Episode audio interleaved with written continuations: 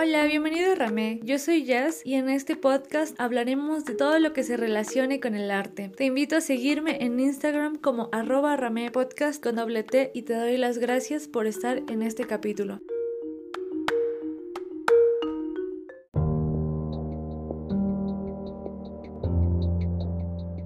Gerardo Murillo, alias Dr. ATL. Nació en Guadalajara, Jalisco, un paisajista mexicano, amante de los volcanes. Su amor por los volcanes se vio reflejado en diferentes retratos que quedaron impresos. Carmen Mondragón, alias Naui Ollín, se caracterizaba por ser una mujer culta, mexicana, conocedora de arte, pintora, poeta y pianista. Hola, bienvenidos a este nuevo capítulo de Ramé Podcast. En este capítulo vamos a hablar de el doctor ATL, como lo dije al principio, Gerardo Murillo, que cambió su nombre a doctor ATL, y también vamos a hablar de Naui Ojin, que fue Carmen Mondragón, y por qué los dos juntos. Los dos son mexicanos y los dos tuvieron una relación de la cual se conoce poco, pero en ese momento fue polémica. En este capítulo solamente vamos a hablar de algunos datos interesantes y vamos a hablar de lo poco que se conoce de su historia. Vamos a hablar también de las cartas que se mandaron y bueno, vamos a empezar. Vamos a empezar por el doctor ATL que nació en Guadalajara, Jalisco, estudió pintura en la Academia de San Carlos y Europa. Fue un paisajista mexicano que decidió cambiar su nombre de Gerardo Murillo Cornado a doctor ATL, que es una palabra náhuatl que significa agua. Él no solamente fue pintor,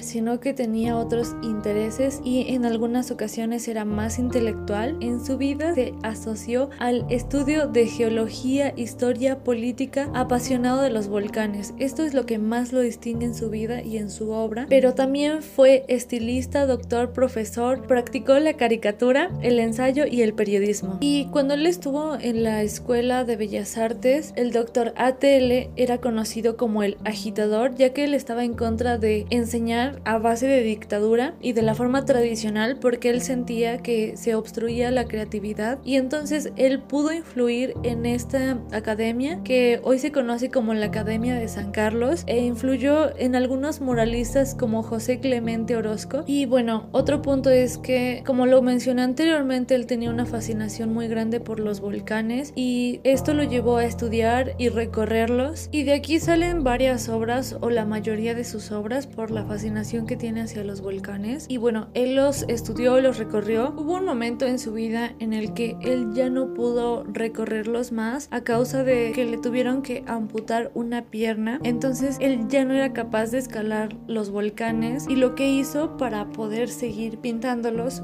fue que empezó a volar por encima de ellos y a esta técnica le llamó aeropaisaje. Y bueno, pues esta no es su biografía completa, claramente. Bueno, aquí no hablo de toda su vida por completo porque sería un poco largo. Entonces solamente dije algunos datos que lo hicieron más conocido, tenía una personalidad que intrigaba mucho. Se puede decir, él protagonizó junto con Carmen Mondragón el romance más escandaloso del siglo XX. Y bueno, él fue quien le cambia el nombre a Naui Ojin y ellos se llevaban 20 años más o menos. Ella era 20 años más chica que él y una de las cosas es que por los que se consideró escandaloso, se asoleaba desnuda en la casa de ATL sin tapujos. También solían pelear y tener arrebatos pasionales de miedo. Entonces, bueno, les voy a contar quién es Naui Ojin y después les cuento cuál fue la relación tan escandalosa que tuvieron. Carmen Mondragón, cuyo nombre cambió a los 25 años, que en náhuatl significa cuarto movimiento del sol, fue una artista que igual mexicana se distinguió muchísimo por ser una mujer hermosa de unos ojos verdes igual hermosos. Su belleza física inspiró a Diego Rivera y enamoró al doctor ATL entre otros muralistas, pero ella no solamente fue una mujer hermosa que inspiró y enamoró a muralistas, sino que también fue una pintora, poetista y pianista muy talentosa. Y les voy a contar algunos datos interesantes igual de ella. Ella fue la quinta de ocho hijos de una familia militar adinerada. Comenzó a escribir poesía y prosa en Francia Francia donde vivió más o menos de los 4 a los 12 años. Cuando estuvo en París estudió en un internado donde aprendió diversas artes como fue la danza clásica, la pintura, la literatura y el teatro. Era una mujer muy talentosa y ella estuvo casada una primera vez. A los 20 años se casó con el diplomático mexicano Manuel Lozano, que también se convertiría en un famoso pintor de la época, pero ellos estuvieron casados solamente algún tiempo. Continuando con algunos datos acerca de ella, también modeló para el mural de la creación de Diego Rivera, donde aparece como era la musa de la poesía erótica. Y esta artista mexicana también se considera un símbolo feminista porque ella estuvo en búsqueda de que las mujeres pudieran votar y tuvieran los mismos derechos que los hombres. También buscaba que hubiera acceso al trabajo con apoyos a la maternidad, integración a las mujeres indígenas y el acceso a la educación para todas las mujeres en el país. Entonces ella tuvo que ver y estuvo involucrada en toda esta búsqueda de la libertad y los derechos de las mujeres. Y bueno, ahora sí que ya les dije algunos datos interesantes o algunas cosas para que ustedes tengan un poco más de contexto de quiénes son. Vamos a hablar de su relación tan polémica y bueno, les digo, no pude encontrar tanta información acerca de cómo fue, pero bueno, como les dije al principio, el doctor ATL fue quien le cambió el nombre a Carmen Mondragón y después de que él le cambiara el nombre a Olin o Ojin, ella no volvió a responder al nombre de Carmen. El resto de su vida siempre fue Naui Olin o Naui Ojin. Bueno, ellos comienzan su relación muy apasionadamente, empiezan a vivir juntos en el techo del ex convento de la Merced, un monasterio abandonado de la era colonial en el distrito de mercado más antiguo de la Ciudad de México. Aquí es donde más, más polémica hubo porque Naui Ojin solía asolearse desnuda en este techo del ex convento porque ella quería romper tabús en cuanto al desnudo en el arte y en su vida normal. Cuando ellos están juntos, Naui empieza a centrar un poco más su estilo de pintura y a convertirlo no solamente en un estilo, sino en una firma personal. Ella empezó a pintar con pinceladas muy amplias, con colores saturados y tenía una sensación de movimiento en sus obras. Eran muy energéticas y también eran sensuales.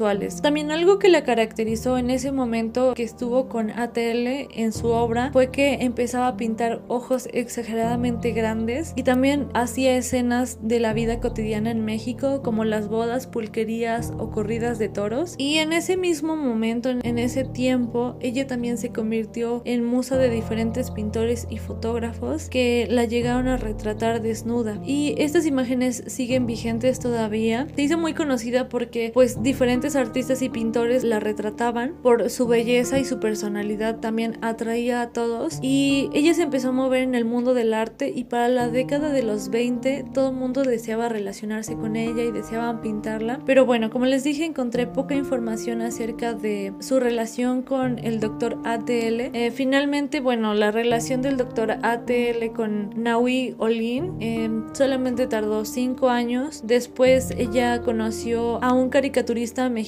que se llama Matías Santoyo, con quien viaja a Hollywood. Y bueno, ahí le ofrecen igual que trabaje en una película. Ella no quiere porque considera que quieren explotar su imagen como un símbolo sexual. La relación de ellos es de 5 años, pero igual a veces había muchas peleas. Fue una relación muy polémica, pero me pareció interesante juntar información de ambos artistas mexicanos. Me gusta mucho como quiénes son cada uno por separado y también quiénes son juntos. Y finalmente encontré algunas cartas que ellos escriben, así que voy a leer algunos fragmentos y con esto terminamos el capítulo. Y bueno, esta siguiente carta se la escribió el doctor ATL a Naui Olin. Ellos escribieron aproximadamente 200 cartas y la primera carta que se manda la escribió Naui Olin y esa primera carta dice, para mí, para ti, ya no habrá ayer ni mañana. Para nosotros dos solo hay un solo día, la eternidad de amor y un solo camino, más amor. Amor que se en más amor donde no hay ayer ni mañana, solo un espacio infinito, un día donde la noche no existirá, sino para amarnos, una noche que será más luminosa que el día mismo. Cuando nuestras carnes se junten es nuestro destino. Y esa es la primera carta que se mandan y de aquí el doctor ATL le contesta y así es como empieza su relación. Y bueno, pues espero que les haya gustado este capítulo y nos escuchamos en el siguiente. Adiós.